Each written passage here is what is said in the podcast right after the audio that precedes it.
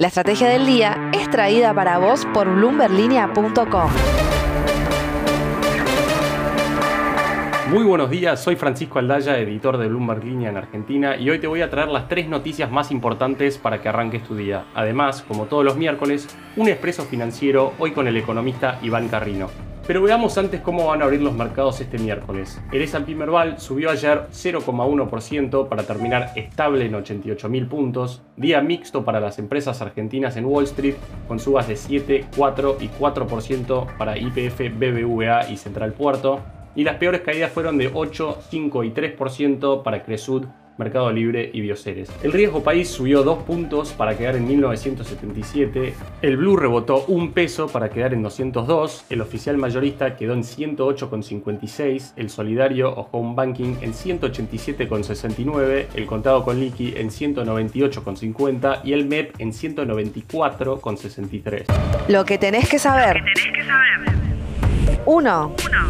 Las transferencias inmediatas que involucran cuentas fintech de CB Corta U se multiplicaron por 4 en el último año y ya representan el 7% del PBI, según datos que compartió Juan Pablo de Santis de Walla. Pero en medio de ese auge, las recientes filtraciones de datos de Walla y de Mercado Pago encendieron las luces de alerta en los últimos días. En el caso de Walla, un aparente caso de phishing llevó al vaciamiento de unas 70 cuentas y Mercado Libre, por su parte, confirmó que su unidad de pagos, Mercado Pago, sufrió un hackeo que afectó aproximadamente a 300 usuarios. Lo que es cierto es que es casi imposible estar 100% aislado de este tipo de incidentes de ciberseguridad. En ese sentido, Nicolás Velasco, director de frontend de Snoop Consulting, recomienda a los usuarios de billeteras virtuales cambiar sus claves al menos mensualmente. Otra de las recomendaciones es activar los datos biométricos del dispositivo, por ejemplo el de la huella digital.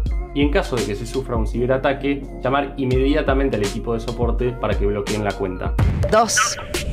El economista y director de Econviews, Miguel Kiegel, que fue funcionario del Ministerio de Economía y del Banco Central, dijo que el FMI prefirió un programa muy tibio que no soluciona nada, textual. Además, resaltó que la actual meta de déficit fiscal primario de 2,5% del PBI ya no es cumplible en un mundo conmocionado por la invasión rusa a Ucrania. En ese sentido, Kiegel dijo que esa meta seguramente tenga que ser corregida en la primera revisión del cumplimiento del acuerdo por el fondo. Además, en una entrevista que dio a Belén Escobar y que ya pueden leer en bloomberglinea.com, dijo que la inflación probablemente se ubicará en 56% este año, bastante por encima del rango de hasta 48% que dice el acuerdo. 3. En diciembre de 2021 se registraron casi 12,5 millones de trabajadores en Argentina, o 516.600 más que a fines de 2020. Esto según datos difundidos ayer por el Ministerio de Trabajo. Aunque esto ya implica haber recuperado los niveles de prepandemia, el gran pero es que la modalidad que más creció fue la de monotributo social, por 24,6%. Esto es un régimen tributario que promueve la inserción de emprendedores en situación de vulnerabilidad. En cambio, los asalariados, que son aproximadamente el 80% de los puestos de trabajo formales, solo repuntaron 3,3% interanual en 2021. Veremos si una vez firmado e implementado el acuerdo con el FMI, las empresas del sector privado se sienten más cómodas y seguras tomando personal. Expreso financiero. Y ahora una breve entrevista con el economista Iván Carrino. Iván, bienvenido a la Estrategia del Día Argentina. Bueno, la primera pregunta. ¿Es cumplible la meta de déficit fiscal primario de 2,5% este año? Bueno, como cumplible, todo es cumplible, ¿no? Eh, digamos, eh, el tema es tener la decisión política y elegir bien eh, la forma en la que vas a alcanzar ese objetivo. en términos de, de, subsidios a la energía, que parece ser el principal rubro de achicamiento del gasto, hay espacio para achicar 0,6 puntos del PBI el año pasado tuviste 3,5 puntos del PBI de, subsidios energéticos, subiendo de 1,5 el año anterior. O sea que eh, eso, eso se duplicó. Podría fácilmente recortar por ahí. Eh, o sea que alcanzable es. El tema es cuánto tarifazo le querés pasar a la gente. O eh, si no haces eso, cuántos impuestos más querés cobrar o en qué otro lugar del gasto público estás pensando recortar y no se lo estás diciendo a la audiencia, ¿no? Porque hoy no se escucha otra cosa que no sea subsidios y una mejora en la recaudación. Clarísimo. Y por el lado de el contexto internacional, por un lado tenés un aumento en el ingreso de dólares por las exportaciones del agro y por otro tenés eh, una salida de dólares mayor a la prevista por las importaciones de energía, sobre todo de gas. ¿Termina favoreciendo o desfavoreciendo ese contexto?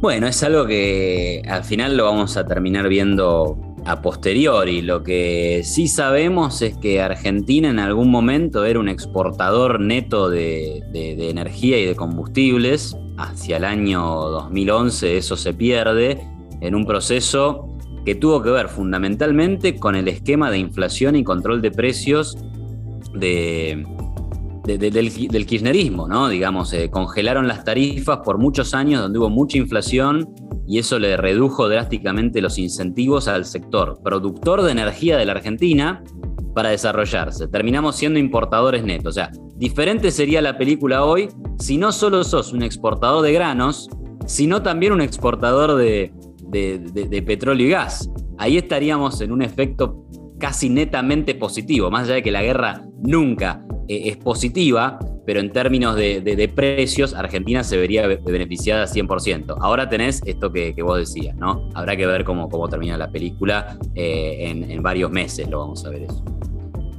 Y en este nuevo contexto, ¿hiciste algún cálculo nuevo en cuanto al PBI y cuánto podría ser el crecimiento económico para 2022? Bueno, el escenario de base es un crecimiento de entre 2,5 y algo menos de, 3 puntos del PBI, que tiene que ver simplemente con un, lo que se llama el arrastre estadístico, que es comparar el promedio de 2022 con 2021, asumiendo que en 2022 no creces punta a punta.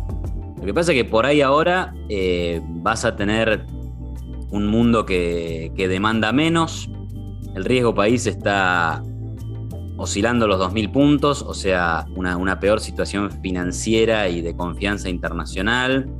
O sea que el pronóstico puede ser eh, un poco peor producto de este contexto internacional. Y después algo de ruido está generando el acuerdo con el fondo, pero mi impresión es que se va a avanzar con el acuerdo pase lo que pase en el Congreso. ¿no? Creo que el gobierno, el Ejecutivo tiene las herramientas para, para avanzar con el Congreso, más allá de que, perdón, con el acuerdo, más allá de que el Congreso no lo apruebe. La frase del día. Antes de irnos, veamos lo que dijo el presidente de Ucrania, Volodymyr Zelensky, ante el parlamento de su país y en el marco del decimotercer día de la invasión rusa. No nos rendiremos, lucharemos en los bosques, en los campos, en las orillas y en las calles. De este modo, Zelensky sigue sin dar ningún indicio de bajar los brazos ante un bombardeo que se hizo cada vez más intenso ayer en la capital de Kiev. Mientras tanto, los commodities se mantienen en niveles históricamente altos y la paz aparece lejos en el horizonte. Esto fue un nuevo capítulo de la Estrategia del Día Argentina. Yo soy Francisco Aldaya, editor de Bloomberg Línea, y me podés seguir en Twitter en arroba franaldaya. No se olviden de suscribirse a este podcast y también a Línea de Partida, Línea de Llegada y Línea de Cambio, los tres newsletters diarios que ofrece Bloomberg Línea. Espero que tengas una gran jornada productiva. Esto fue La Estrategia del Día Argentina, escrito y narrado por Francisco Aldaya. Producido por Arturo Luna y Daniel Hernández. Que tengas un día muy productivo.